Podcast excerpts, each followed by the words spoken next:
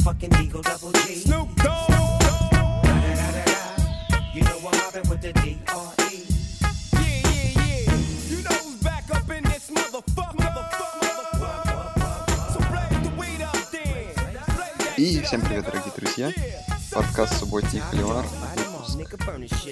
Не знаю, какой выпуск, а, очередной выпуск, уже обзор а, прошедшей 12 недели, превью предстоящей 13 недели. А, грустные новости заключаются в том, что осталось совсем немного до конца сезона, то есть, по сути, это полноценная неделя, где многие команды играют с докачками, и через неделю уже неделя Rivalry. И с вами по традиции я, Саша Ноник и Андрей Жаркой. Андрей, привет. Привет, Саша. Всем привет. Да, ну, э, неделя вышла довольно неплохая, но не самая такая, ну, не самая богатая на события, связанные именно с футболом. Обсудим сейчас, наверное, то, что произошло, и уже потом перейдем к каким-то другим новостям. И сегодня вышли новые ранки, которые, как я понимаю, абсолютно скопировали то, что было неделю назад, ну, в топ-4. Да, даже не в топ Топ-7 даже. даже не в топ-7, а даже. даже да, топ-7 абсолютно не поменялось. Вот. Слушай, а ты смотрел то шоу вообще обз- Да, обзорное? Слушай, а, смотрел, чё- а что они обсуждали час вообще? Ох, там было много всего, как обычно. Ну, им же нужно час времени чем-то занять. Ну, обсуждали рейтинг. Ну, так, так сказать, было ревью недели небольшое, что ждут потом, ну, как всегда, потом топ ну, обсуждали там, например, э, дол- были ли какие-то сомнения у комитета ставить, например, Орегон выше Алабамы, например, или нет. И Роб Маллинс, который глава этого комитета и по совместительству, кстати, атлетик-директор Орегона, Э, он сказал, что обсуждения были внутри комнаты, что, может быть, стоит Алабаму чуть ниже поставить из-за ситуации с Туа, но как, в принципе, как, ну и как правильно, мне кажется, решили, что, ну, пока в этом смысла нет особо, потому что, ну, мы, ну, у нас нет еще информации, мы ее не получили, что ставили Алабама слабее с, без своего стартового квотербека, Э, об этом мы узнаем, ну, я думаю, не, не на этой неделе, а уже на следующей. Вот. Но были обсуждения, что, да, что Орегон так уверенно играет, что у вот эти кадровые проблемы, что возможно. Ну, это, наверное, главная была тема. Ну, плюс еще там про Big 12, как обычно, что Оклахома вот так вот подняли всего на одну позицию.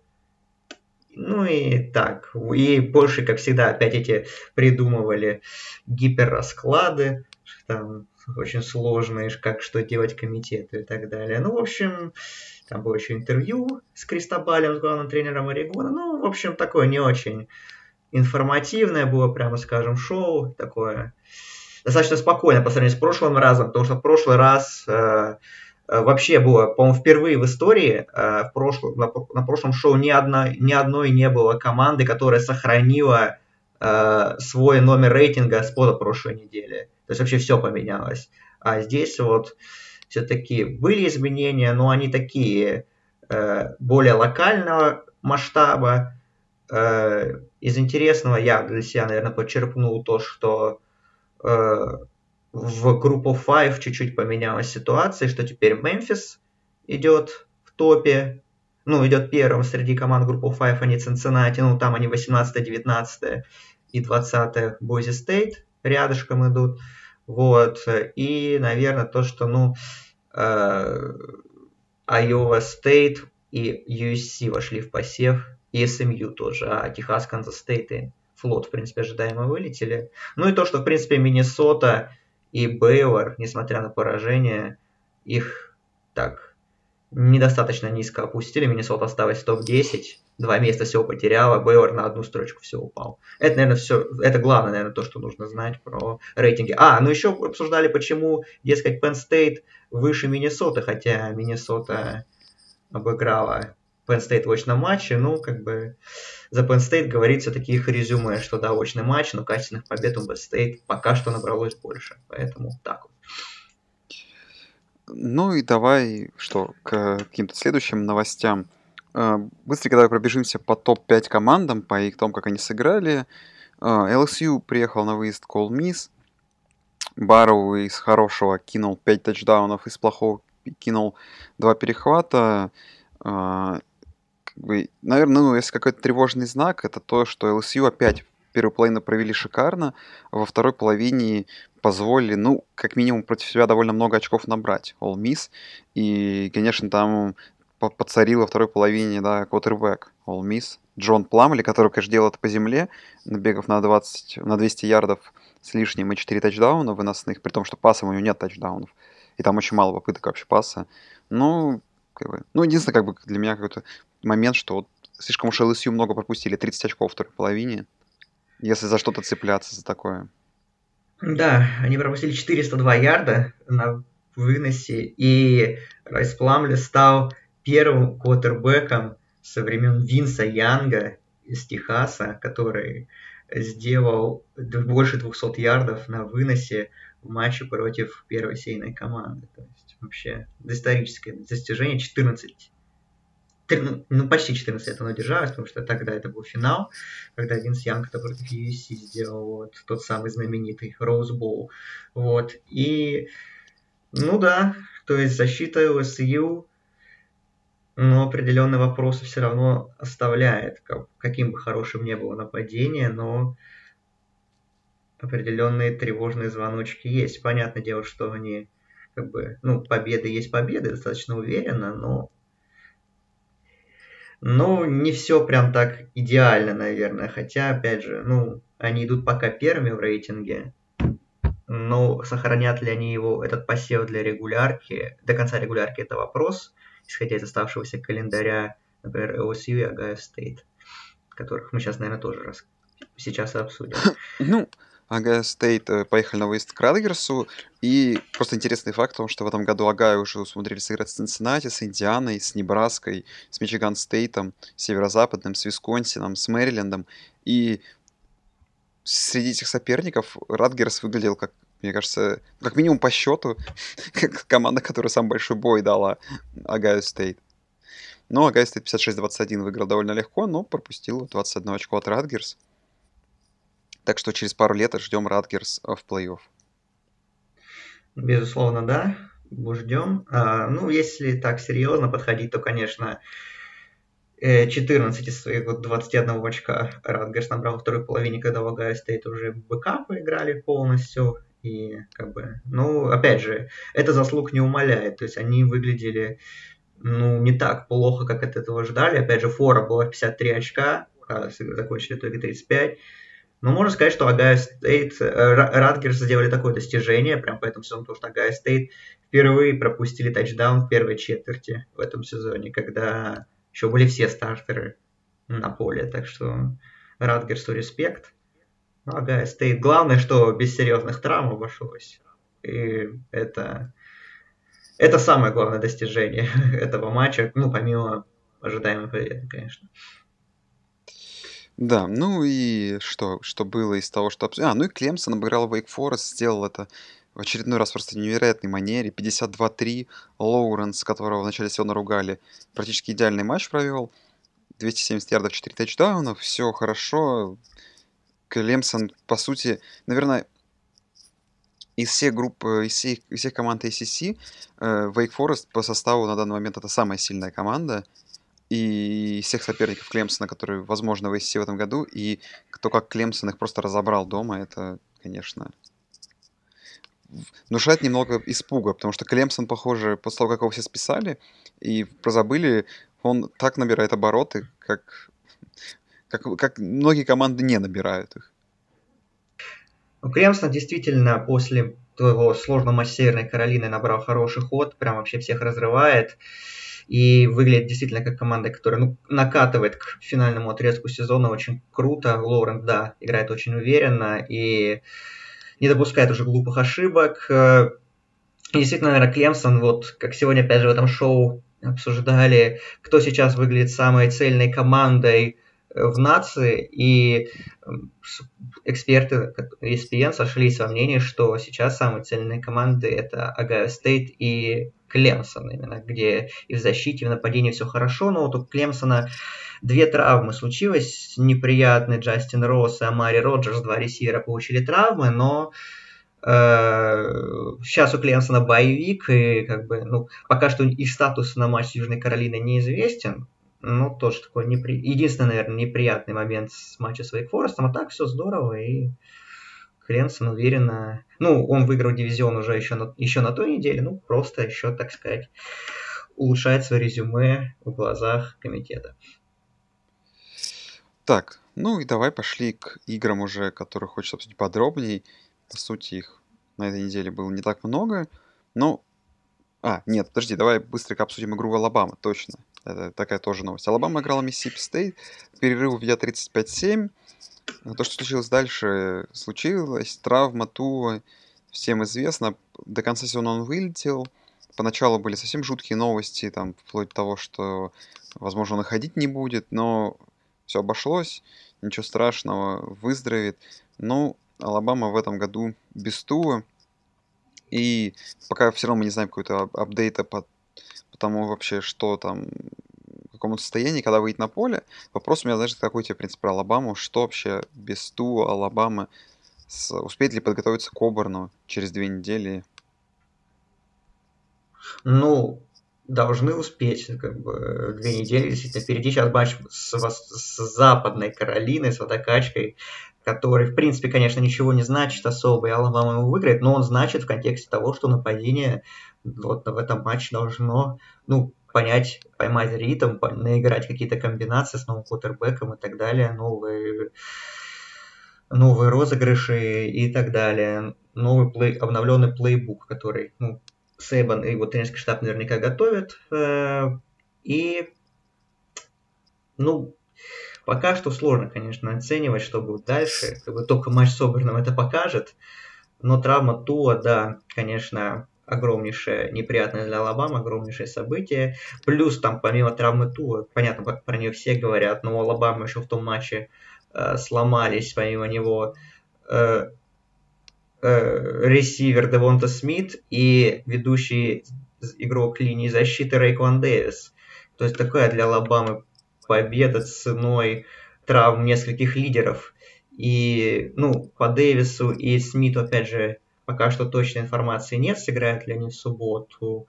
Вот, возможно, и нет, и будет сразу к Оберну готовиться. Ну, про Туа, да, конечно, сейчас очень много вопросов. В принципе, увидим ли мы его в NCA, или уже все, он решит сразу пойти на драфт. Ну, исходя из того, что обширная история травм у него достаточно, уже и, ну, возможно, уже имеет смысл перейти даже в профессиональный футбол и там уже заниматься лечением, своим восстановлением полноценно. Так что сейчас от его решения очень многое зависит. Вернется ли он на четвертый сезон, я, честно говоря, сомневаюсь в том, что он захочет вернуться, и, в принципе, что и в этом есть смысл, что пока его, несмотря на травму, которая кажется ну, тяжелой достаточно, ну, я думаю, что в него многие верят, все равно ГМ и команда НФЛ, и прям сильно на драфте он не рухнет, несмотря на эту травму, мне кажется. Поэтому я думаю, что... Ну, я уверен, где-то 75% даю, что Туо больше не сыграет в NCAA. Ну, я тоже склонен с этим согласиться. А, и давай к их соперникам по дивизиону переедем. Джорджия по конференции. Джорджия играл против Оберна на выезде, 4-12 сейная, Second CBS, классика. Счет 21-14 победили бульдоги, которые три четверти полностью доминировали игру, а потом умудрились за, в начале четвертой четверти очень быстро практически все свое преимущество растерять. И игра могла и ничью в основное время заканчиваться, ну, или как минимум и иметь ничейный результат по ходу уже четвертой четверти, но не хватило Оберна уже там сил. И вообще, что по этой игре, наверное, вот если по бульдогам, мне очень понравилось, как играла их защита, потому что нападения все равно были, даже несмотря на то, что даже 21-0 вели, очень много драйвов бульдогов были очень короткими, им довольно часто приходилось выходить на поле, и они держали эту игру, тащили до команды, пока там пытался мяч по полю таскать Джейк Фром. И после первого тачдауна, когда я сказал, что наконец-то Джорджия, как я и хотел, хоть какие-то бигплеи начала играть, да, первый пасовый тачдаун был на 50 с лишним ярдов в первой четверти, и я думал, что бульдоги опять перейдут к вот к чуть-чуть более такому, ну, чуть-чуть более такому не, даже не знаю, как это назвать-то. Это не, не назвать его нападение каким-то супер вольным там или каким-то э, слишком, слишком там современным. Ну, как бы хоть чуть-чуть, чуть-чуть вот попытаться играть, ну, не так не так просто, как делают это они с короткими пасами, с выносом. То есть не играть по-сековски, а что-то поиграть, попытаться поиграть в то, что сейчас там играть на нападение Алабама и ЛСЮ. Но у Джорджия провела первый драйв, а потом опять начала играть очень аккуратно. И как итог, там реально мяч очень долго двигался по полю у них довольно часто. И 21-14, и этого могло бы и не хватить. Но хватил-то и, и это и ладно. У Джорджии там свои по сути, Джорджии нужно готовиться теперь к финалу конференции. А по Оберну, ну, не знаю, игра мне почему-то напомнила их игру на первой неделе с э, где Бо Никс э, где-то отсутствовал всю игру, а потом из-за там появился, обыграл Орегон и был близок к тому, что опять еще одну игру перевернуть. И в целом, ну, я Оберн больше смотрел в контексте Алабамы, и, честно, учитывая, что Алабама едет к этому Оберну, и который еще тоже может прибавить защите, а Боникс может начать играть, возможно, с первой четверти, то Алабама тоже могут быть проблемы. Ну и в целом, визуально я реально понимаю, что Обурну в этом году очень не повезло, потому что у них великолепный состав, но им пришлось играть из Флориды, из ЛСЮ, из Джорджии, еще играть с Алабамой. То есть, ну, такое жесткое расписание, конечно. То есть, как бы, возможно, будь все соперники по дивизиону да, ну, где-то чуть-чуть слабее, может быть, там Обран тоже боролся за финал конференции но просто не везет им немножко в то, что не, не их этот год получился. Ну, можно сказать, что это, получился этот год для их защиты уже в любом случае, для Дерека Брауна, для того же, для Марлона Дэвидсона, потому что очередной классный матч они провели. Но действительно, встретились две сильнейшие защиты СЭК, и поэтому матч в таком ожидаемо низкорезультативном ключе прошел.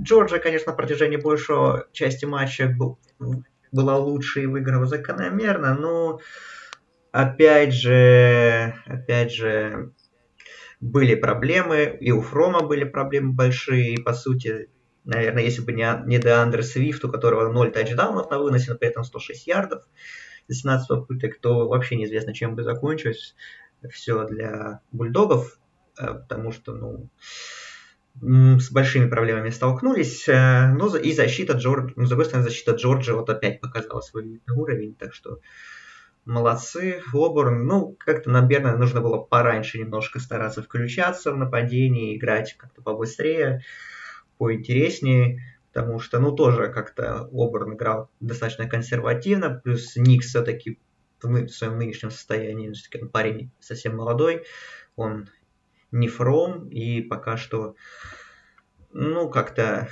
ну, в общем, он не, очень нестабилен, мягко говоря, и ему очень тяжело в таких условиях играть. Скорее всего, даже, мне кажется, с Алабамой будет попроще, потому что у Алабамы не такая сильная защита, как у Джорджа в этом сезоне.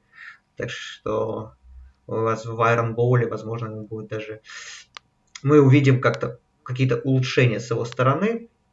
Обран хорошая команда, не зря она идет в топ-15 в стране, возможно, даже сильнее многих, некоторых команд, которые она впереди стоящие, ну, которые впереди нее стоят.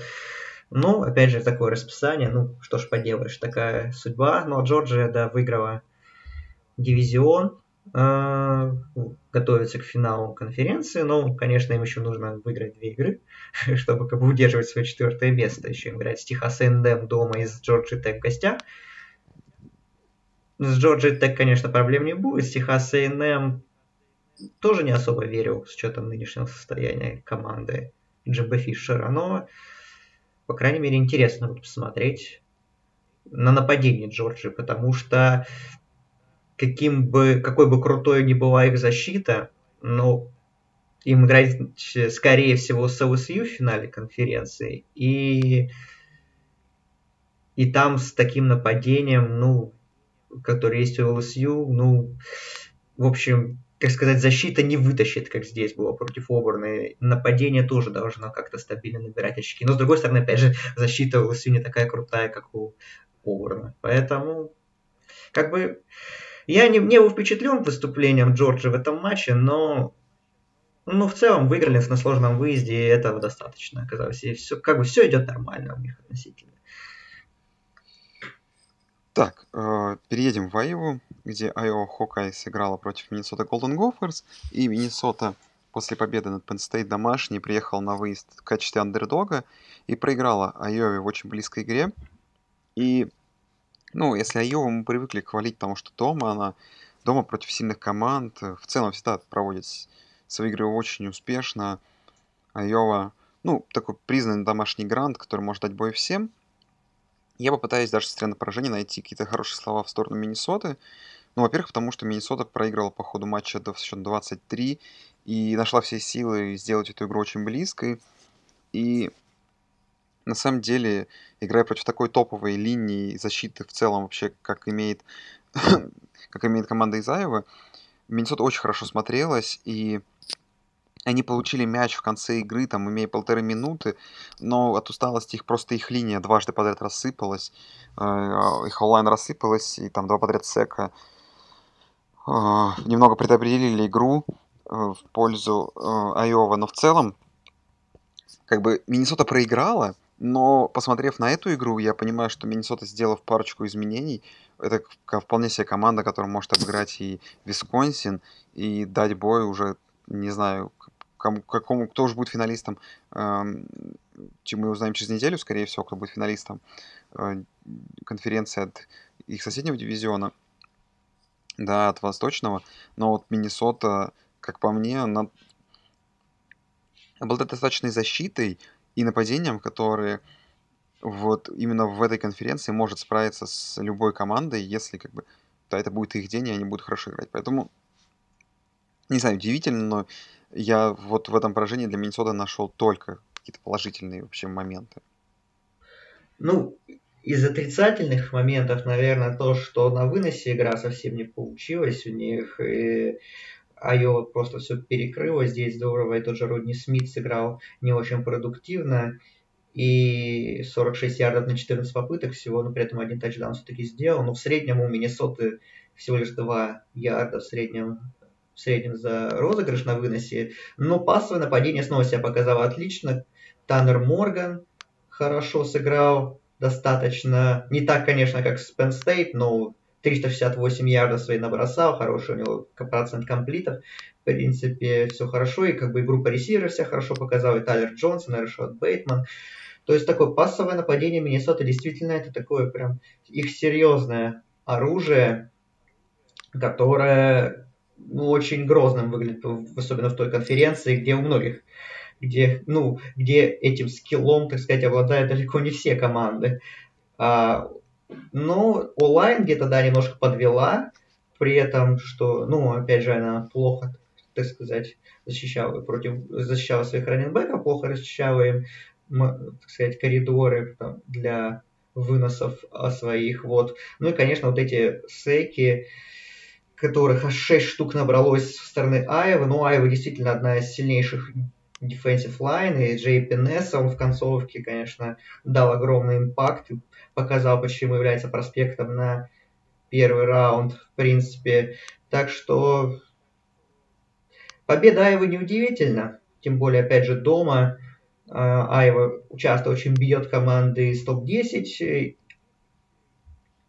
но, конечно, конечно, Миннесота ничего страшного, потому что она как бы продолжает свою судьбу контролировать и в контексте победы в дивизионе, в конференции и в плей-офф, но, но все-таки, наверное, такого они, Миннесота, наверное, не сделала еще один такой шаг, чтобы еще большего респекта заслужить от комитета и еще выше подняться, поэтому им так чуть-чуть придется сейчас из глубины выбираться, но расписание им это сделать позволяет, в принципе.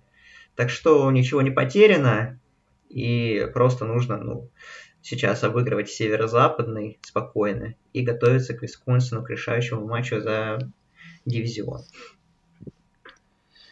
Ну и к последней игре, которая, наверное, оказалась игрой недели, самой с невероятной развитием сюжета. Это игра Оклахомы, конечно же, на выезде в Бейлору.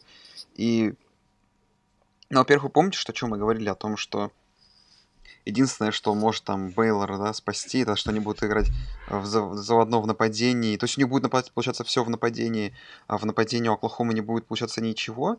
И когда я смотрел эту игру, и счет был 28-3, стал, точнее, 28-3, я, честно говоря, думал, что в этот момент Оклахоме нужно это сдаваться просто, ну, кидать белый флаг и заканчивать игру, пока это для Оклахомы не закончилось разгромом, там, не знаю, в очков 60.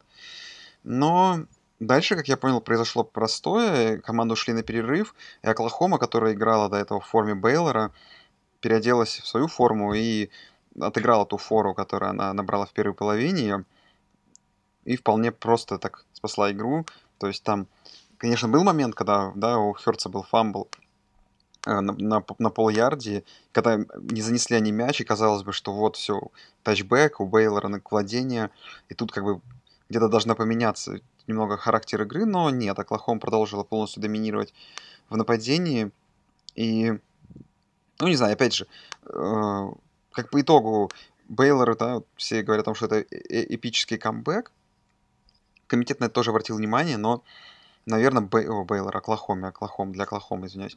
И, наверное, для Оклахомы все равно победа над Бейлором в 3 очка, ну, не так солидно выглядит, как, как бы, как казалось бы. Вот. Но в целом Оклахоме, конечно, огромный респект. И не знаю, вот Оклахома, которую мы видели во второй половине, я очень хотелось бы мне посмотреть. На, на нее бы мне очень хотелось бы посмотреть в плей-офф. Так, э, ну, да, я рассматриваю такие эти проблемы Оклахомы в первой половине нападения. Ну, во-первых, то, что действительно Хёртс играл плохо и допускал очень много прям таких серьезных ошибок. Плюс ему линия достаточно плохо помогала, и то есть постоянно Хёрст находился под давлением. И еще, ну, как бы нападение очень важно потеряла Сиди Лэмбо, он не играл из-за травмы, и хотя тренировался перед матчем, готовился, но все-таки его не выпустил Линкольн Райли на поле, и как-то поэтому, ну, потеряв своего сильнейшего ресивера, как бы, время на адаптацию к новым реалиям было нужно. Другое дело, что он, конечно, затянулось на целую первую половину и привела к такому отставанию огромному. Но, опять же, во второй половине ритм был найден нападение, и защита тоже включилась, много ключевых потерь сделала, то есть очень сильно помогла. И вот этот камбэк был осуществлен, который ну, в принципе, когда я смотрел игру и как бы Бейлор я, у, меня, у меня наоборот было обратное ощущение, что еще ничего не закончено, потому что да, у Бейлора классная защита, и на удивление все шло в нападении, но это Оклахома, как бы мы привыкли, что она может в любом матче, в принципе, набирать много очков, и, в принципе, за любой отрезок времени. И ключи были найдены, и все получилось так, как надо для Сунерс, э, с одной стороны, потому что, ну, победа ключевая в плане того, что они еще в контексте борьбы за плей-офф живы. Но комитет это, конечно, оценил, но подняв всего лишь на одну позицию, как бы, я думаю, что там на самом деле в комитете особо так не воодушевлены по части того, что... Ну, Оклахома, она не впечатляет особо. Это мы уже вторую неделю подряд э, видим Оклахому совершенно разную в каждой половине матча. С Айовой Стейт была блестящая первая половина, ужасная вторая, которая привела к поражению. Сейчас было наоборот. Э, ужасная первая половина, блестящая вторая. И перед этим было поражение от Канзас Стейт. То есть Оклахома ну, не делает каких-то statement ов, э, как это говорят в Америке, что ну нет такого, что ну сейчас ты Оклахому не поставишь ни выше там, Орегона, Юты, которые разносят своих соперников, не даже выше Penn State, как, ну, как и получилось в рейтинге, собственно говоря, что Penn State 8, Оклахома 9. То есть победа это хорошо, но они как-то особо не впечатляют. И поэтому шансы Оклахомы на плей-офф, они сейчас выглядят минимальными, даже если они пройдут остаток сезона без поражений, там нужно очень много раскладов, чтобы их пропихнули в четверку, и я уже в это практически не верю. Да, ну, давай, Андрей, быстренько пробежимся, потому что вообще в целом случилось в лиге, потому что под конец сезона можно обсудить. В Биг Тен, э, в твоей любимой, угу. Так, если я вкратце пробегу по тому, что я видел по своим событиям, Penn State Индиану я поглядал одним глазом, потому что удивлялся, что Penn State никак не мог оторваться от Индианы. Индиана даже время от времени вела, но Penn State в итоге выиграл. Ну, Индиана сильная команда, но, например, если сравнивать, как, например, Огайо Стейт обыграл Индиану, и, и Penn State, проводить тот самый наш любимый тест это довольно, как бы, две, два, два разных счета получается. Кто как Огайо Стейт сыграл, тем более на выезде еще, а Penn State дома. Но опять же, Индиана тоже подсобралась. Висконсин обыграл Небраску и выглядел довольно уверенно. Небраска в переплане дала бой, но потом игра перестала быть интересной. Ну, и Мичиган, который даже вел, как Мичиган Стейт, который в какое-то время вел у Мичигана, но Мичиган Стейт все перевернул. Шей Паттерсон начинал, начал показывать, что он какой-то компетентный квотербек, и Андрей в кулуарах, честно говоря, говорит мне о том, что он уже побаивается этот Мичиган в контексте их игры против Огайо Стейт. Так, э, ну по матчу Индиана Penn State, в принципе, да, э, Индиана, Индиане респект, то, что они дали хороший бой, э, и очень долго, ну до последнего практически держали интригу, можно сказать. Penn State опять не понравилась их защита против паса, как и в матче с Миннесотой. Индиана Пейтон Рэмзи, кутербэк, набросал 371 ярд. И, то есть, выглядел очень хорошо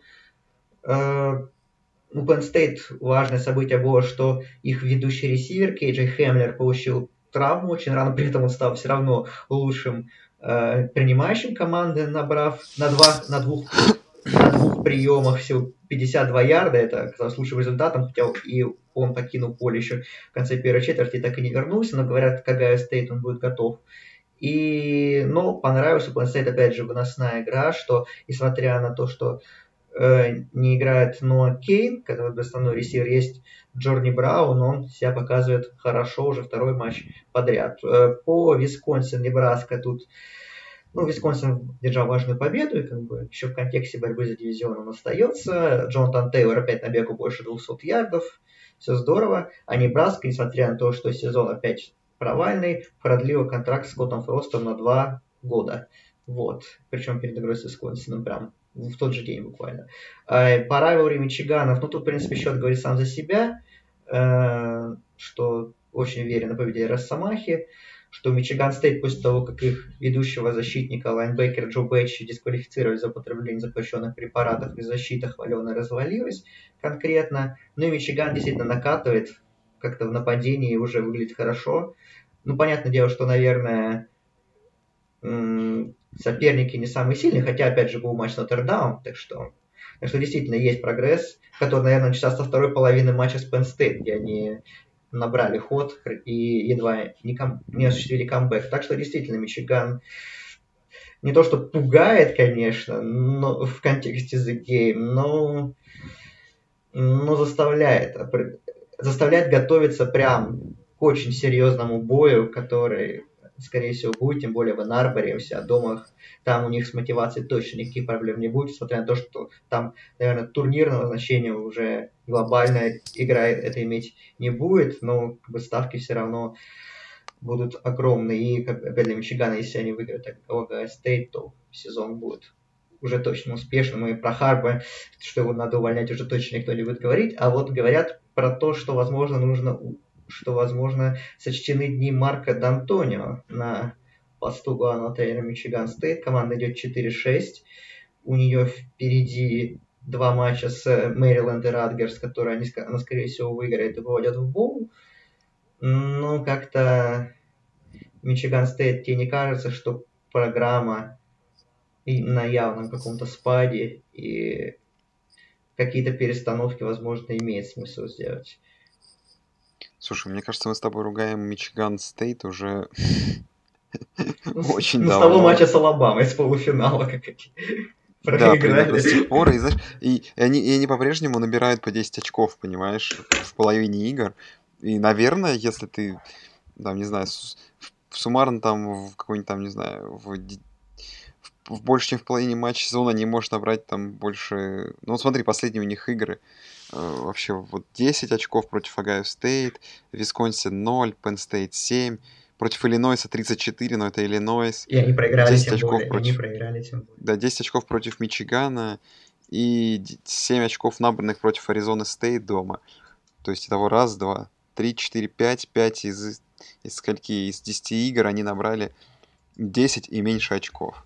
Это просто великолепно. И, наверное, что... причем это все самыми сильными соперниками, потому что они обыграли северо-западный Талсу и западный Мичиган, это прекрасно, но... Да нет, тут, конечно, что-то поменяется, я уверен. Тут. Вот я думаю, этот сезон последний. Так, давай в соседнюю по названию Big, и сменим на другой Big, это Big 12, Big 12, где Техас Iowa State, игру, которую я смотрел, ну, примерно где-то второй половине практически полностью, но был взгляд фокусирован на другой игре. Ну, самое забавное то, что через весь матч проходила нить э, у телевизионщиков о том, сколько в этом году Iowa State проиграла уже близких игр. А точнее, у нее все игры были э, в одно владение, где-то проиграны в самые концовки, и они практически до этого тоже дошли, потому что Техас э, в, в конце игры счет сравнял, вышел вперед даже, и Iowa State на последней секунде game-winning goal забила. Слушай, ну, Iowa State по-прежнему выглядит как команда, которая может обыграть любую команду, но, конечно, в отличие от прошлого сезона, просто в, в этом году, во-первых, им не хватило везения, потому что, да, опять же, напоминаем, что Айова они проиграли в одно очко, Бейлору в два, Оклахоме Стейт в одно, Оклахоме, Оклахоме в одно, Оклахоме Стейт в семь. То есть Да, очень 11 много везения не очков, 11 хватило, но- очков суммарно, 4 поражения на 11 очков. Да. Да, то есть они команда, которые вполне могли бы идти сейчас э, в Big 12 без поражения, ну или хотя бы с одним поражением и рассчитывать на попадание в финал конференции. Ну, просто это футбол, да, и тот самый регресс, что в том году им везло, в этом году не везет. Но учитывая их Ну- расписание, наверное, они должны заканчивать в 8-4 сезон и в какой-то хороший бол отбираться. Да, Iowa State молодцы. Я очень рад их победе, потому что ну, команда действительно намного сильнее, чем их рекорд. И там даже это можно отследить было по таким различным статистическим метрикам, продвинутой статистике и так далее, где они везде, там в топ-20 команд в стране. А по факту шла до этого матча 5-4, но она затащила и вошла в рейтинг и стала одной из двух команд с четырьмя поражениями, которые сейчас находятся в рейтинге плей-офф. И это заслуженно. Команда заслуживает, чтобы находиться в топ-25 по своему уровню и так далее. Ну, Техас как раз вот выпал из рейтинга после этого поражения. Ну, как-то травмы, похоже, окончательно добили. Как бы про травмы в защите мы говорили, что и в нападении тоже травмы пошли. Колин Джонсон не играл, ведущий ресивер команды. Это тоже сказалось на качестве нападения Техаса. Эллингер ни шатка, ни валка выглядел, хотя три пасовых тачдауна оформил все-таки в этом матче. Так что вот сравнивая Iowa State 6-4 и Техас 6-4, ну как-то, знаешь, на, у Iowa State намного больше позитива находишь, чем у Техаса. Да, конечно, немножко разные были ожидания, но ну, сейчас как-то... Если Iowa State все равно этот сезон заносишь в плюс, то Техасу ни в коем случае нельзя это сделать. Ну, игра, которую хотел обсудить Андрей, это в Западной Вирджинии Канзас Стейт. А, Канзас Стейт проиграл эту игру. И, знаешь, это какая-то, наверное, вот такая череда. Они тоже проиграли. Две, две их игры были близкими поражениями. И в том числе, как вы помните, они обыграли Оклахому, нанеся и то самое пока что единственное поражение. Но эта игра показала то, что, во-первых, команда, такая команда, как Западная Вирджиния, которая очень хочет попасть в плей-офф, э, ой, попасть в плей-офф, который хочет попасть в боулы, будет делать все возможное, чтобы попасть в этот боул. И с результатом 3-6 обыграет команду, которая идет 6-3. Да, но это то, что мы не можем угадать, предугадать счет игры изначально. Потому что для меня все равно Канзас Стейт на бумаге NPC команда, которая намного сильнее, чем Западная Вирджиния. Потому что как Западная Вирджиния играла, играла отвратительно там, я очень хорошо помню эти игры с Оклахомой и с Огай, ой, с Огайо, с, с Айовой Стейт и с Техас Теком на прошлой неделе, это странно. Ну, просто, да, каждая команда может победить каждую. И тут просто сложились так обстоятельства, что Канзас не дожал где-то в конце и, пропустив 10 очков в четвертой четверти, проиграл. Канзас Стейт, наверное, Да, тоже и- команда, которая тоже немножко жалко. Да, где-то жалко, но все равно, в принципе, сезон Wildcats в актив, потому что, ну, новый тренер и как бы команда, ну, была в посеве до этого момента, обыграла Оклахому, так что, в принципе, ну, конечно, поражение обидное, но катастрофы никакой нет, все нормально. Ну, Вест-Вирджиния, да, как, конечно, нет у них пока стабильности. Можем, можно вспомнить матч с Бейлором, где они в защите хорошо отыграли. Вот в этом матче хорошо в защите отыграли, но другие матчи, как-то уже, да, которые ты упоминал, там было в защите все неважно, прямо скажем. Так что пока что Нил Браун там ищет какой-то баланс, ищет э, identity, вот, для этой команды, прививает его. И ну, молодцы, что Маунтинерс бьются, конечно, но не знаю, хватит ли это, этой победы для попадания в пол. Я сомневаюсь, но в любом случае для резюме его, так сказать, эта победа очень важна. Ну и заскочим в Пак-12, где две команды, которые имеют 6 и 7 посев параллельно друг за друга, болеют и очень синхронно выступили на этой неделе, разгромив своих соперников – с э, очень разгромными счетами. Орегон 34-6, Херберт 4 тачдауна, 300 с лишним ярдов. Юта была еще жестче, 49-3, обыграв Юклу.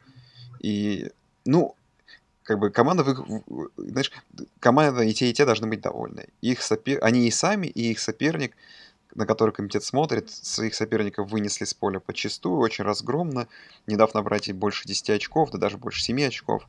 В общем, тут все хорошо, а я бы, наверное, сконцентрировался, не сконцентрировался, а просто бы отметил игру, которая прошла в Орегоне, где Орегон Стейт, который я очень хорошо помню, мы списывали в начале сезона, говорили, что эта команда в очередной раз будет бороться за дно, но нет, э, да, Борсучки нас очень хорошо э, в этом... Я не говорил, я не говорю, что дно. Я, сказал, я говорю, что, может быть, побед будет мало, но нападение будет хорошим.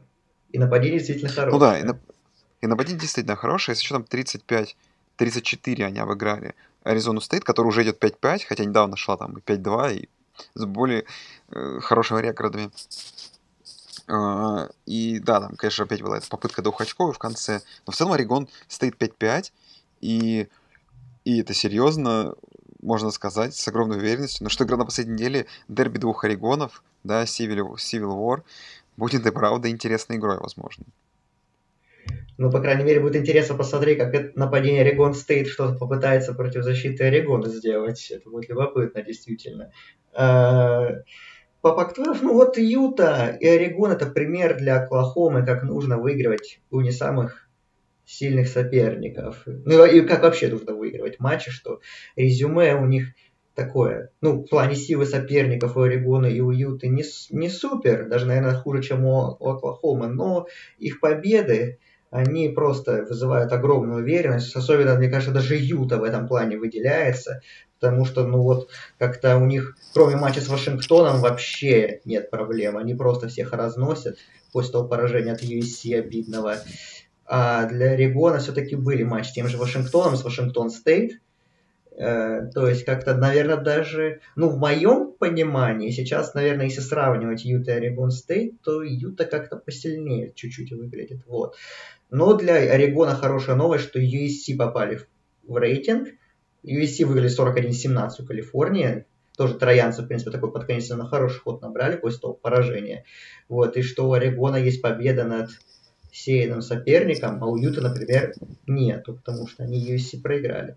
Вот, но Орегон выиграл свой дивизион, обеспечил себе победу э, на севере, ну и ждет развязки на юге. Понятно, что Юта, скорее всего, свое заберет, но у USC еще остаются теоретические шансы. Да. Ну и давай зайдем в конференцию American. Э, Обсудим, что произошло здесь. Во-первых, я попытался составить вообще, что, какие расклады происходят здесь, в, э, в этой конференции. Слушай, тут все настолько сложно, да, потому что тут Мемфис, который обыграл Флот и Южный Методист. Южный Методист, который Э,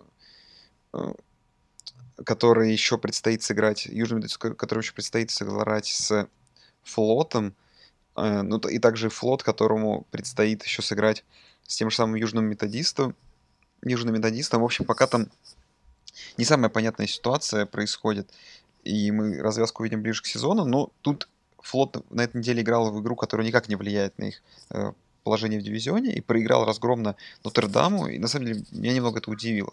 Потому что я очень много где играл, Андрей, что это читал, что это может быть одна из самых интересных игр недели, но Нотр-Дам, который разгромил на прошлой неделе Дюк, теперь прошелся катком по флоту. И вообще похоже на то, что учитывая, что там в соперниках еще Стэнфорд у них, который в этом году совсем плох, они вполне могут закончиться он 10-2 и попасть в какой-то топовый боул.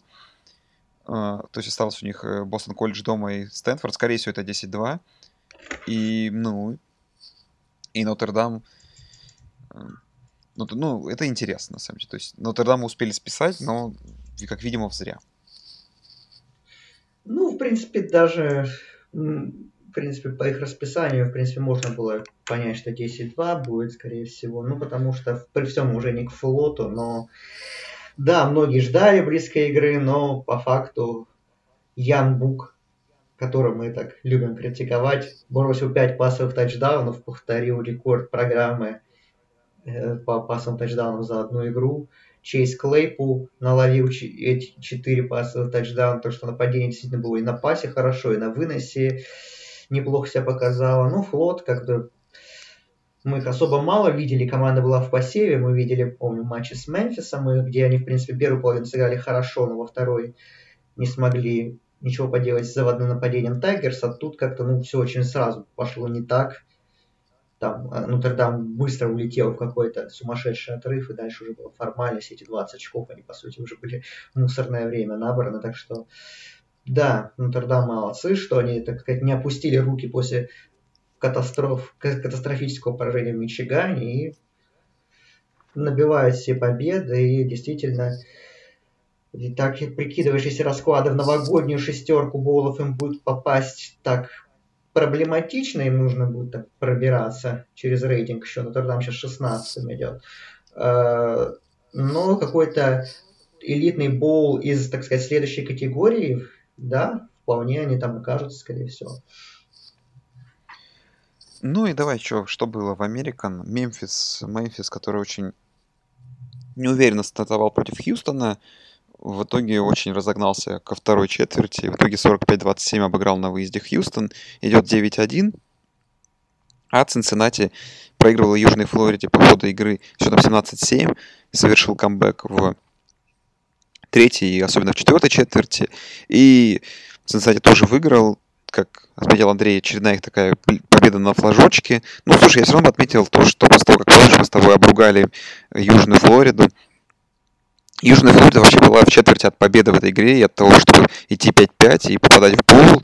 Так что все-таки немного наладилась игра подопечных Чарли Стронга. Но оставшееся, конечно, расписание у Флориды жуткое. Это домашняя игра с Мемфисом, выезд QCF.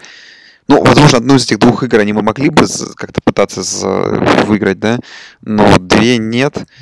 Так что, наверное, Южная Флорида мимо Боулов, но последние их игры какую-то надежду дают на то, что они не так и плохи были. Ну, а и в Цинциннати, не знаю, хотелось бы, чтобы они поувереннее выглядели. Ну да, Цинциннати странная как-то играет в последнее время. Матч с Восточной Каролиной был нетипично супер результативным который Цинциннати выиграли а, на, на флажке. И тут опять победа на флажке, ну, совсем другом ключе, 2017, таком более привычном для Цинциннати, низкорезультативная игра.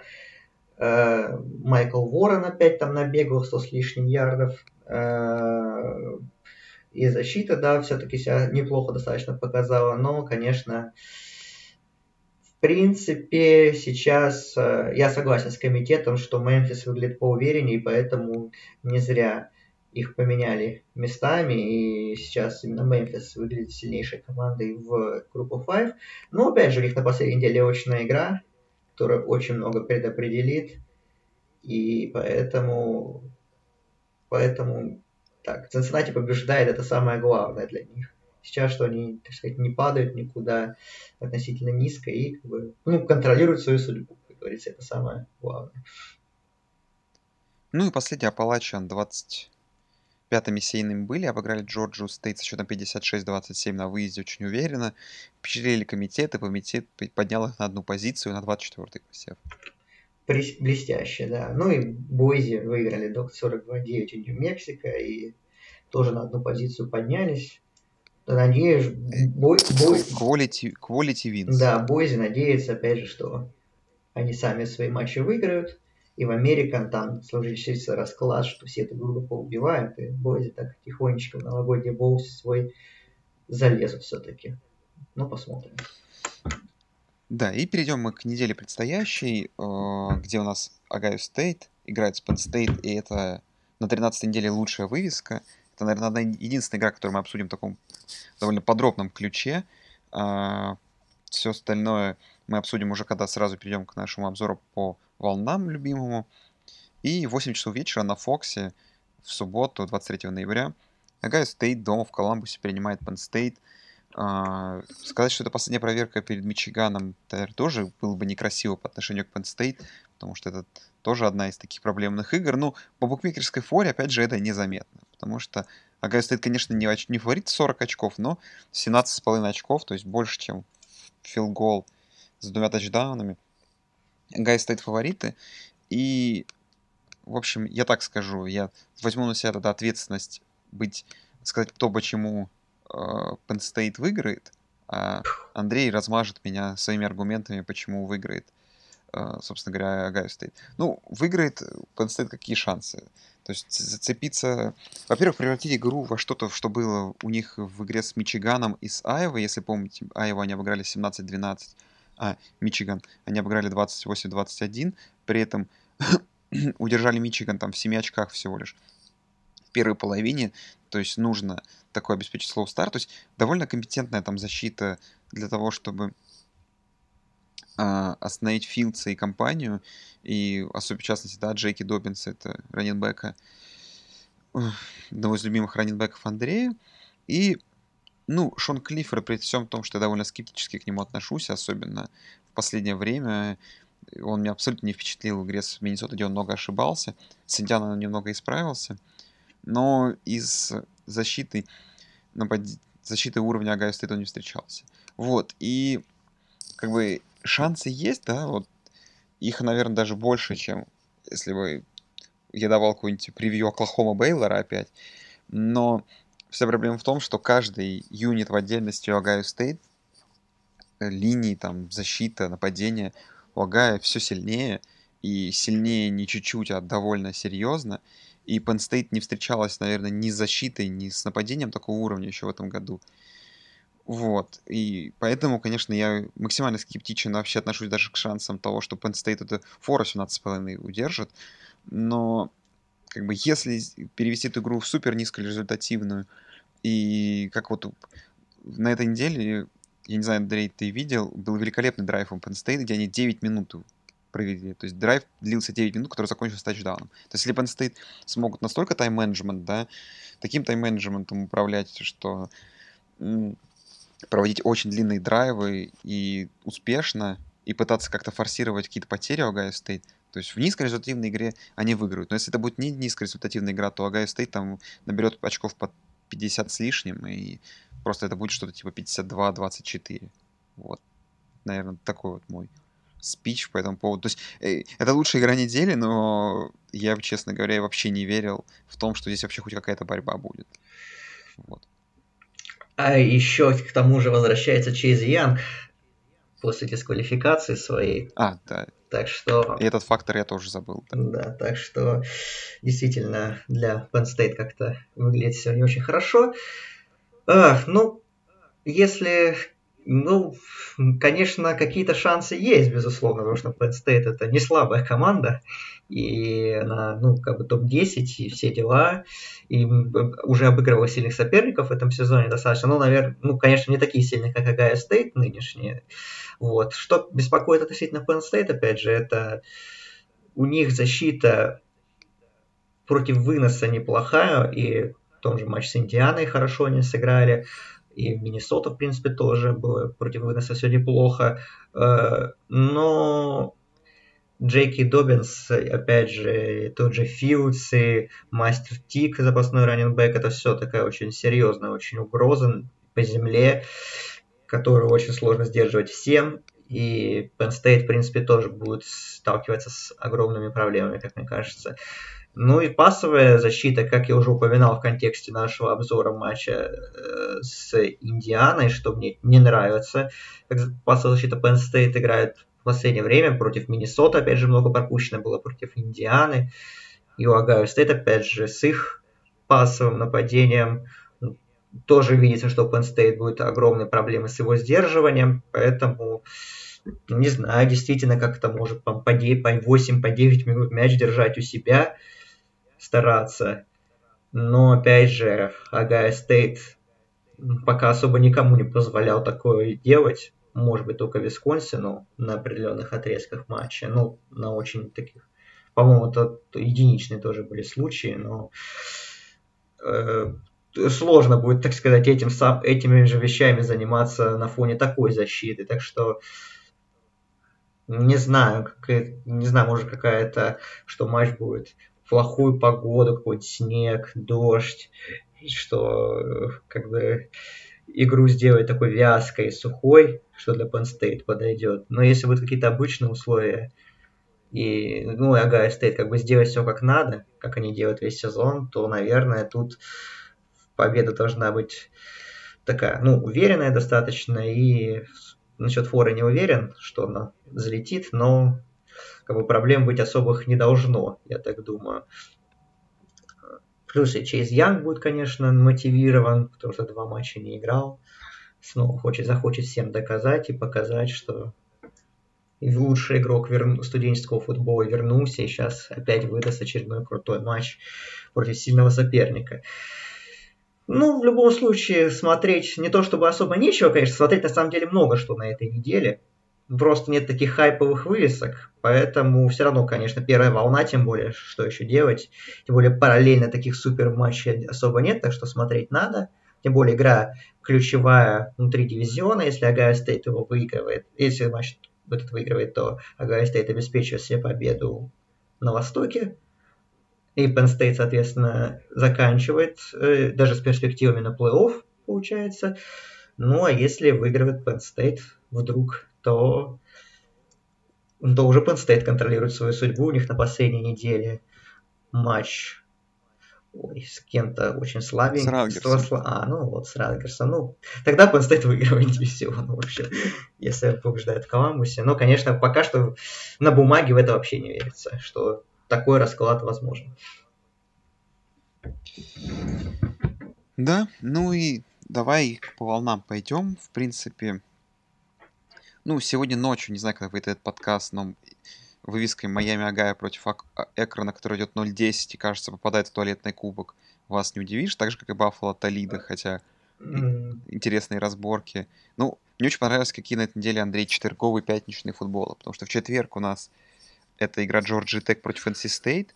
Джорджия Тек идет 2-8 и фаворит в 2 очка дома. И меня это, честно говоря, удивило. Да. Джорджия Тек на хайпе, в общем. И Вайоминг, который дома принимает Колорадо Стейт. 6-4. Колорадо 4-6, борьба за боул. Если вам четверга с ночи четверга на 5 сделать абсолютно нечего, вы можете проснуться в 5.30 утра и посмотреть игру Вайоминга. Но, честно говоря, я про них ничего не знаю. А, про, ну, и... про экран. Это единственная команда, кстати, которая осталась с нулем побед, потому что на прошлой неделе выиграл Райс, и, да, и да, кто-то еще, да. по-моему, Нью-Мексико Стейт, да. И теперь экран, да, единственная команда, которая с нулем побед. Блин, ну судя по форе в минус 31 очко, шансы добавить единичку именно на этой неделе у них не самые великие, да, не самые большие. Да. Да. Ну, в общем, ждите Акрон в туалетном кубке. А, ну, что, давай, поехали. Первая волна. Огайо Стейт, Penn State мы обсудили. Алабама, Западная Каролина — это игра с водокачкой. Так же, как игра Миннесота на выезде против Северо-Западного. Хотя Северо-Запад на прошлой неделе тоже обыграл. UMass. В битве за туалет, за туалетный кубок UMass сделал это уверенно, но не пробил фору. Обурн, Сэмфорд и вот эти прочие великолепные вывески, когда команды SEC играют на предпоследней неделе с полными водокачками. Айова принимает Иллинойс, mm-hmm. и Иллинойс уже bowl eligible, и это великолепно. Западная Вирджиния, Оклахома Стейт. Оклахома Стейт сеянная, Западная Вирджиния 4-6 и планируют дальше продолжать поход за возможным боулом. Айова Стейт, Канзас – это такое. А, игра UCF Тулейна. UCF уже с тремя поражениями. Ну, просто две сильных команды. Ратгерс Мичиган Стейт это для эстетов защитного футбола и низкорезультативной и ужасной игры. Хм. Ну, первого мне нечего, смотри, первого мне нечего вообще, смотри, кроме Огайо Стейт, Penn State, реально прям. Не знаю, да. что, что там смотреть. Либерти Вирджиния, ну, да, такое. Не, ну ближе ко второй волне, вот смотрите, Бостон колледж играет на выезде с Нотр-Дамом. Нотр-Дам довольно большой фаворит, но Нотр-Дам может пойти 9-2. Просто глянуть, как с Бостон колледжем, Саус Бенди они сыграют. Ну и вот начинается вторая волна, где уже можно зацепить какие-то вот раз... переговорить. Там А, Джорджия. Да, Джорджия в Афинах принимает э, Техас A&M. Мне кажется, Техас A&M это одна из самых недооцененных в нашем подкасте команд, потому что Техас A&M идет 7-3, обыграли Южную Каролину на прошлой неделе Ой. 36. До этого они обыграли Миссисипи и Миссисипи Стейт. Их последнее поражение вообще было против Алабамы и против Оберна. Ну, как вы знаете, да, они проиграли только Алабаме, Оберну и Клемсону. То есть довольно сильным командам. И как бы да, на этот момент они сыграли уже с с двумя первыми сеяными и сыграют еще с одним на последней неделе с LSU. Вот. И вообще Техас A&M особо не верится, но тем не менее не стоит забывать о том, что это очень сильная команда, которая дала бой, в принципе, всем, всем сильным уже соперникам, и почему бы не дать Джорджии, которая... Ну, вопросы игра Джорджии у меня сильно вызывает, в нападении особенно. И Техас вот такую низкорезультативную игру, как вот был. Ну, если игра будет 21-14 в районе, то это 21-14 вполне могут быть и в сторону Техаса A&M. Я в это не очень верю, но есть... как бы, то есть Джорджии опять нужно что-то придумывать по-прежнему. Не знаю, мне Техас A&M особо не нравился. Он же встречался с сильными защитами, с Клемсоном, с э, Оберном, и там выглядело все очень плохо в плане набора очков. Возможно, как-то по ходу сезона Эгис, ну, набрали ход какой-то, но вот э, и тот же, например, AP Пол их поставил в топ-25, но комитет э, не поставил их в топ-25, и, в принципе, я с комитетом здесь больше согласен в плане оценки, потому что каких-то суперкачественных побед у Эгис нет. То есть они, они выиграли все те матчи, которые должны были выиграть, и проиграли самым сильным соперникам. Плюс вот у них сейчас игра с Джорджией, пот- потом выезд к ЛСЮ, и тут, скорее всего, будет 7-5, ну, большой долей вероятности, и как бы такой сезон для Джимба Фишера. Ну, окей, но как бы ничего выдающегося нет. Так что, ну, Джорджия, очевидно, фаворит. И, ну, я тут не особо, честно говоря. Я верю, что на каком-то отрезке матча Техас A&M может бороться и как-то на равных сопротивляться, но в- на, на дистанции всего матча я не верю. Ну да. В 11.30 также вечера во второй волне Индиана играет против Мичигана. Ин- Интересно игра. Мичиган довольно большой фаворит в Блумингтоне на Мемориал Стадиуме, но есть вопрос у меня э, вообще к обеим командам, потому что Индиана, которая на прошлой неделе очень хорошо пасово играла против э, Penn State, так еще игра дома. И я честно скажу, Андрей, так, что Индиана, как по мне, сейчас в пас играет лучше, чем Мичиган, а Мичиган э, как бы более уверенно смотрится в тех играх, как, знаешь, это очередной на золотой цитатник. Мичиган очень хорошо смотрится в играх, где их соперник там набирает очков по 10, а вот в играх а вот и в играх, где их соперник набирает очков побольше, чем 10, Мичиган смотрится уже менее интересно. И вот Индиана э, такая команда, которая, скорее всего, будет наберет очков, ну, там, больше 24 как минимум. И вот сможет ли Мичиган такую игру и выиграть, которая, скорее всего, будет довольно результативной, это уже вот мне интересно. Ну, для Мичигана мне этот матч достаточно интересен, потому что ну, для Мичигана такая последняя проверка перед The Game. И непростой достаточно выезд, и как, бы, как покажет себя и нападение Мичигана против ну, качественной команды, и защита Мичигана против хорошего нападения. Так что я с таким достаточно... Я думаю, я посмотрю этот матч. Мне достаточно он интересен. Мичиган, по-моему, в 10 очков фора. В принципе, пробиваемо выглядит, но тут, возможно, как определенные трудности у команды Харва.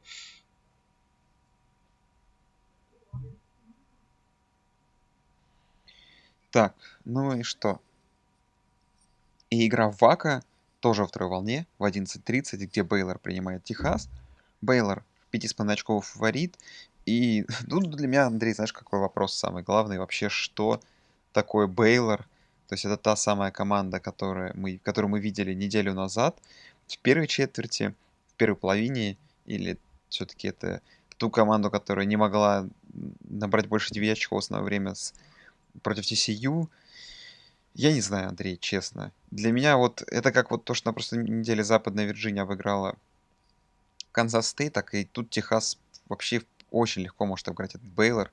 И, ну, я просто душой так чуть-чуть, чуть за Бейлор, чтобы и Бейлор, и Оклахома подошли к финалу конференции с одним поражением. То есть тут у меня то есть, то есть только такой интерес. Но, как по мне, все равно, мне кажется, Техас сильнее вообще как команда сейчас, даже несмотря на то, что их не этот год не самый такой интересный, результативный. Всего лишь 6 побед, не знаю. Я склонен в сторону Техаса повернуться. Я не согласен, что сейчас Техас сильнее Беллера. Техас имеет проблемы и в нападении, и в защите. И, опять же, из-за кадровой ситуации. И, ну, ну, я не знаю, я как-то скептически отношусь, потому что, ну, и Техас еще второй такой тяжелый выезд подряд после Iowa State, это тоже всегда факторы достаточно сложные. И у Бейлора хорошая защита, несмотря на вторую половину против Оклахомы. И у Эллингера будет очень тяжелый день, мне кажется, потому что на него будет оказываться большое давление. Э, и ну, как-то ему будет очень сложно показать какой-то супер перформанс. Ну и Бейлор, ну, конечно, их нападение, оно такое. С одной оно по сезону не вызывало большого доверия, но матче с Оклахомой, например, показало, что первая половина, вернее, его показала, что есть кем играть. И, в принципе, действительно есть кем играть, просто как-то стабильности не хватает.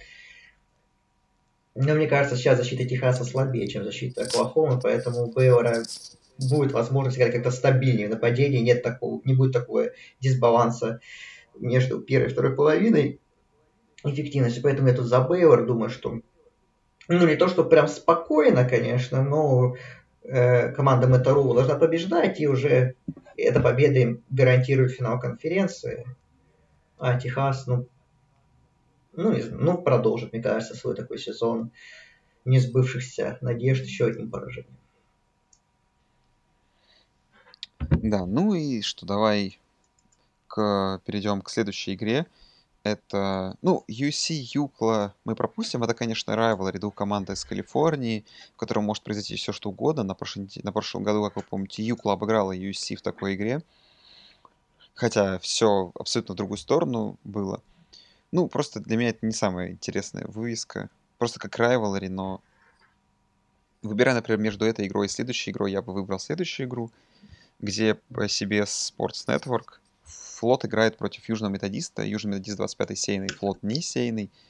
И если вкратце, какой, какая ситуация на Западе? На первом месте там э, Мемфис, у которого результат в конференции 5-1, Южного Методиста и у Флота такой же результат.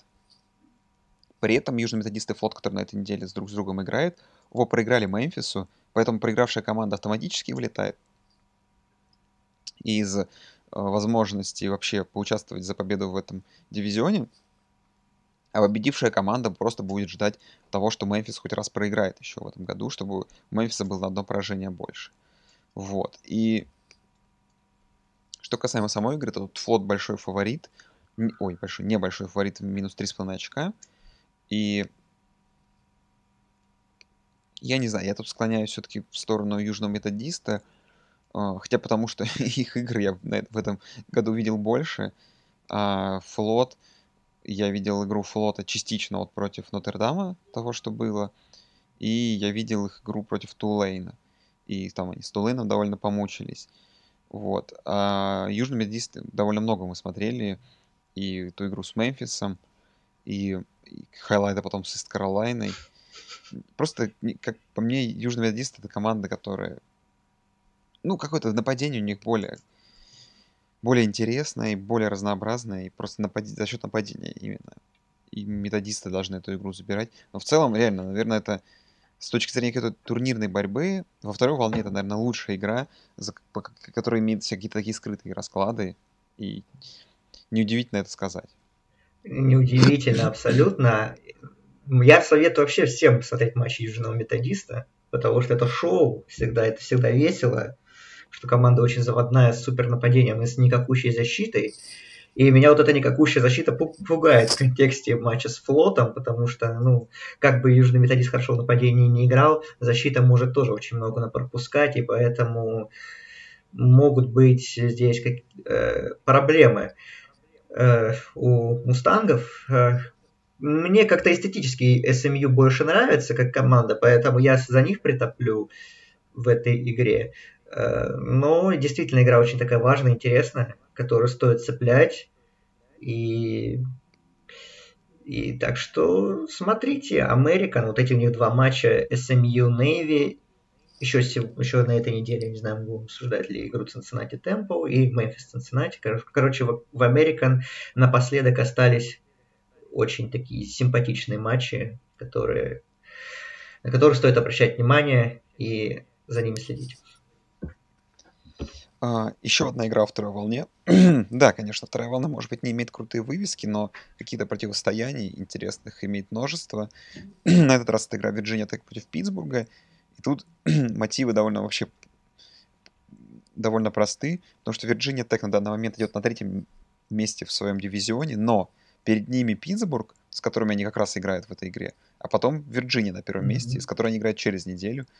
Просто Вирджиния, как получается, свою судьбу полностью контролирует в случае двух побед за победу в своем дивизионе. Ну, Питтсбург говорит, наверное, тоже not so fast и постарается эту игру забрать. Я вообще не знаю, куда-то аналитику давать. Просто я, что тех, что тех, видел постоку поскольку, и обе команды имеют 7 побед, 3 поражения, то есть довольно неплохие программы в ACC. Но кто из них что там выиграет, не знаю. Мне кажется, это случайный набор цифр. А, я хотел сказать, что э, матч, да, очень многое значит. И действительно, идут 7-3 две команды. Питтсбург мы как-то знакомы больше с ним, потому что мы видели матч с Penn State, где они достаточно близко проиграли. Мы видели их победу над Центральной Флоридой. Мы видели на прошлой неделе, я не знаю, по-моему, ну, я точно видел, по-моему, ты тоже матч четверговый с Северной Каролиной, где они в овертайме затащили. Да, ну, конечно, типичной да. разборкой ACC Coastal. Так что, ну, Вирджиния Тек, она, мы, я лично помню, что я очень сильно критиковал на старте. Они там Бостон колледжу проиграли, еще несколько незрачных матчей. Но вот как-то начиная с середины сезона Хокис прибавили и в нападении, и в защите добавили. Тот, тот же матч с Нотр-Даун, где они проиграли в последнем драйве одно очко в гостях. Ну и потом они разгромили Вейк Форест разгромили Джорджию Тек несчастную на прошлой неделе. Так что Вирджиния Тек, ну вот я согласен с букмекерами, дающим их небольшую, небольшим фаворитом. Питтсбург тоже хорошая программа. Но, наверное, здесь э, в плане каких-то симпатий я все-таки ближе к Вирджиния Тек. Просто из-за того, мне на самом деле как бы все равно на обе команды, но э, просто из-за того, чтобы судьба дивизиона решалась в очном матче на последней неделе Вирджинии и Вирджинии Тек. Так как-то интереснее будет, чем если выиграет Питтсбург, и как это будет все. Ну, когда параллельными раскладами решаться, так вот будет игра за дивизион, поэтому я тут за команду Джастина Фуэнте. Да, ну и что у нас, смотри, еще есть? Ну, во второй волне, наверное, все. Более ночным играм полночь играет Южная Флорида против Мемфиса. Мемфис большой фаворит. Все, ну, да, такие команды, как Южный Методист и Флот болеют, конечно, за, Юж... за Южную Флориду в этом матче, но Мемфис, наверное, фаворит. Он фаворит 14 очков, да, наверное, должен забирать эту игру. Ну и что там, ближе к ночным играм. Uh, не пропустить бы игру, ту, о которой ты говорил. А, не пропущу. Вот. И в 3 часа ночи у нас LSU Арканзас. Тут все понятно. Фора на LSU минус 44,5. И вот игра Cincinnati Темпла. Cincinnati, который идет 9-1. Cincinnati та команда, которая пока имеет только одно поражение в сезоне. И вы знаете, что она от Агаю стоит на второй неделе. Cincinnati играет с Темплом. И, ну, там довольно сложный сценарий чтобы Цинциннати не выиграл свой дивизион, но все должно начаться с того, что Темпл их обыгрывает, и потом они еще на последней неделе Мемфису проигрывают. В таком случае Темпл будет выше их по личной встрече. Ну, такой такой сценарий не самый очевидный, потому что Цинциннати дома фавориты в 10 очков, но э, ночных футболов немного интересных, поэтому если вы в ночь не будете спать, то, наверное, это такая одна из лучших вывесок ночных. Да, и, ну, мне кажется, с учетом того, как Цинциннати играет после недели, могут быть проблемы, что Темпл хороший сезон проводит, в принципе, они тот же Мемфис обыграли уже, так что могут потрепать нервы Совы Беркетс, поэтому действительно один из самых интересных матчей ночных. Э, хотя, конечно, вряд ли вы будете их, его смотреть, потому что, ну, матчи все-таки есть программы более статусные, которые играют свои матчи. Пусть они не выглядят какими-то, опять же, супер интересными. Хотя сейчас обсудим Орегон, Аризона Стейт. И тут какая-то интрига, наверное, все-таки видится, пусть и небольшая.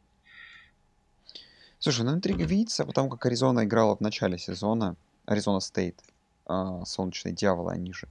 А, но четыре поражения подряд против Юты, Юклы, USC, Орегон. Причем, ну, поражение, два последних вообще в одно владение лишь.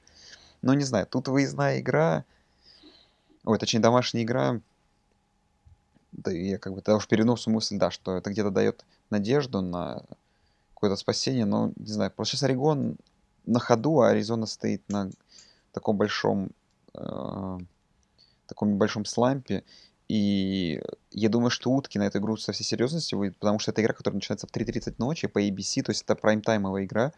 Это для Орегона последняя, наверное, прайм-таймовая игра и возможность показать себя на национальном телевидении для комитета. И, конечно, тут что-то желательно, что-то в районе 34-6 иметь счет, а то и разгромить того, что было на прошлой неделе. Ну, я думаю, они знают, что от них хотят, и они будут на поле и будут громить своих соперников.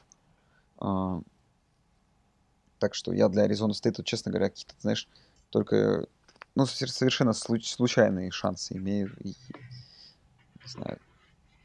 Ну, я согласен. Я думаю, что Орегон должен здесь достаточно уверенно побеждать.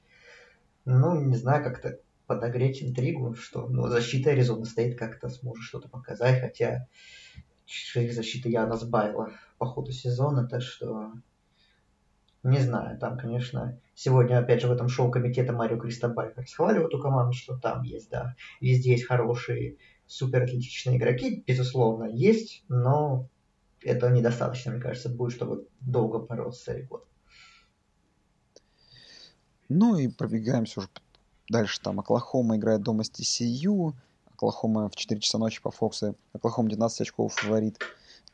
игра Вашингтон Стейт, Орегон Стейт. Для Орегона Стейт это шанс заработать себе слот в боуле. Давно такого не припомнишь. Вот для Вашингтон Стейт тоже то же самое. Ну, для Вашингтон Стейт, но для Орегон Стейт просто интереснее команда. Да. Не избалована поездками на боулы.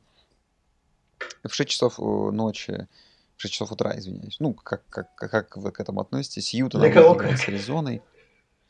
Э, Юта 23 очков фаворит. Да, это очень много. Я согласен. На выезде против Аризоны это меня тоже очень сильно удивило. Ну, сейчас Юта и Орегон на ходу, поэтому от них и ждут довольно крупных побед. Ну и дальше 6 часов ночи тут Колорадо, Вашингтон, Юта Стейт, Бойзи Стейт. Вот это, и... вот, вот игра. Юта Стейт, Бойзи Стейт. Это, наверное, самая интересная игра ночи, я думаю, вообще будет. Важно, потому что ну, она в Mountain West очень много решает, на самом деле. Бойзи, Юта Стейт идет 6-4, но у них всего одно поражение в конференции. И если Юта Стейт выиграет, то там осложнится борьба, потому что там и Air Force есть еще, так что Бойзи могут быть определенные неприятности, они 8 очков фавориты. И да, они на прошлой неделе уверенно выиграли, но перед этим я помню матч выездной Сан-Хосе Стейт, где были проблемы. Так что тут тоже такой выезд непростой.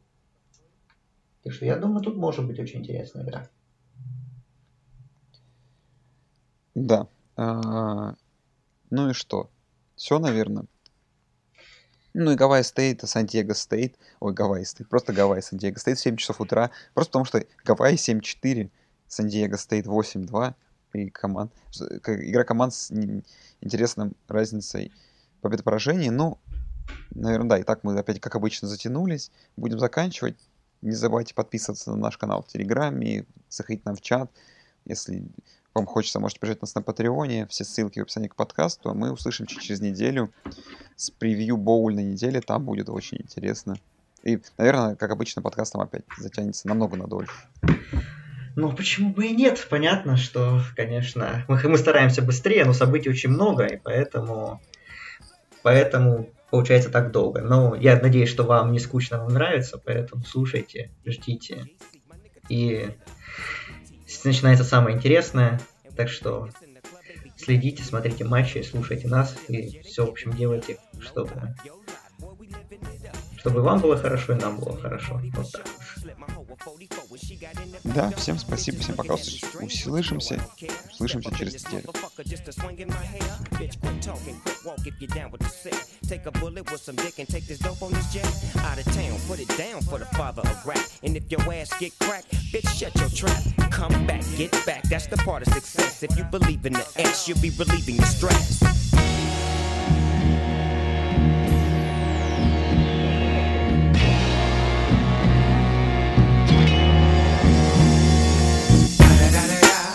It's the motherfucking DRE. Dr. Dre, motherfucker.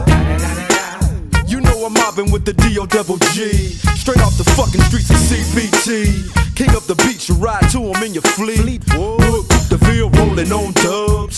How you feel? Whoop de whoop, nigga, what? Dre and Snoop Chronic down in the lag. With Doc in the back, sipping on yak. Clip in the strap, dipping through hoods. Compton, Long Beach, Inglewood. South Central out to the west side. It's California love, this California bug. Got a nigga gang of pub. I'm on one, I might bell up in the Century Club with my jeans on and my team strong. Get my drink on and my smoke on, then go home with something to poke on. Locust song for the two triple O. Coming real, it's the next episode. Episode. Hold up. Hey, for my niggas who be thinking we soft, we don't play. We gon' rock it till the wheels fall off. Hold up. Hey, for my niggas who be acting too bold, take a seat. Hope you're ready for the next episode. Hey. Smoke weed every day.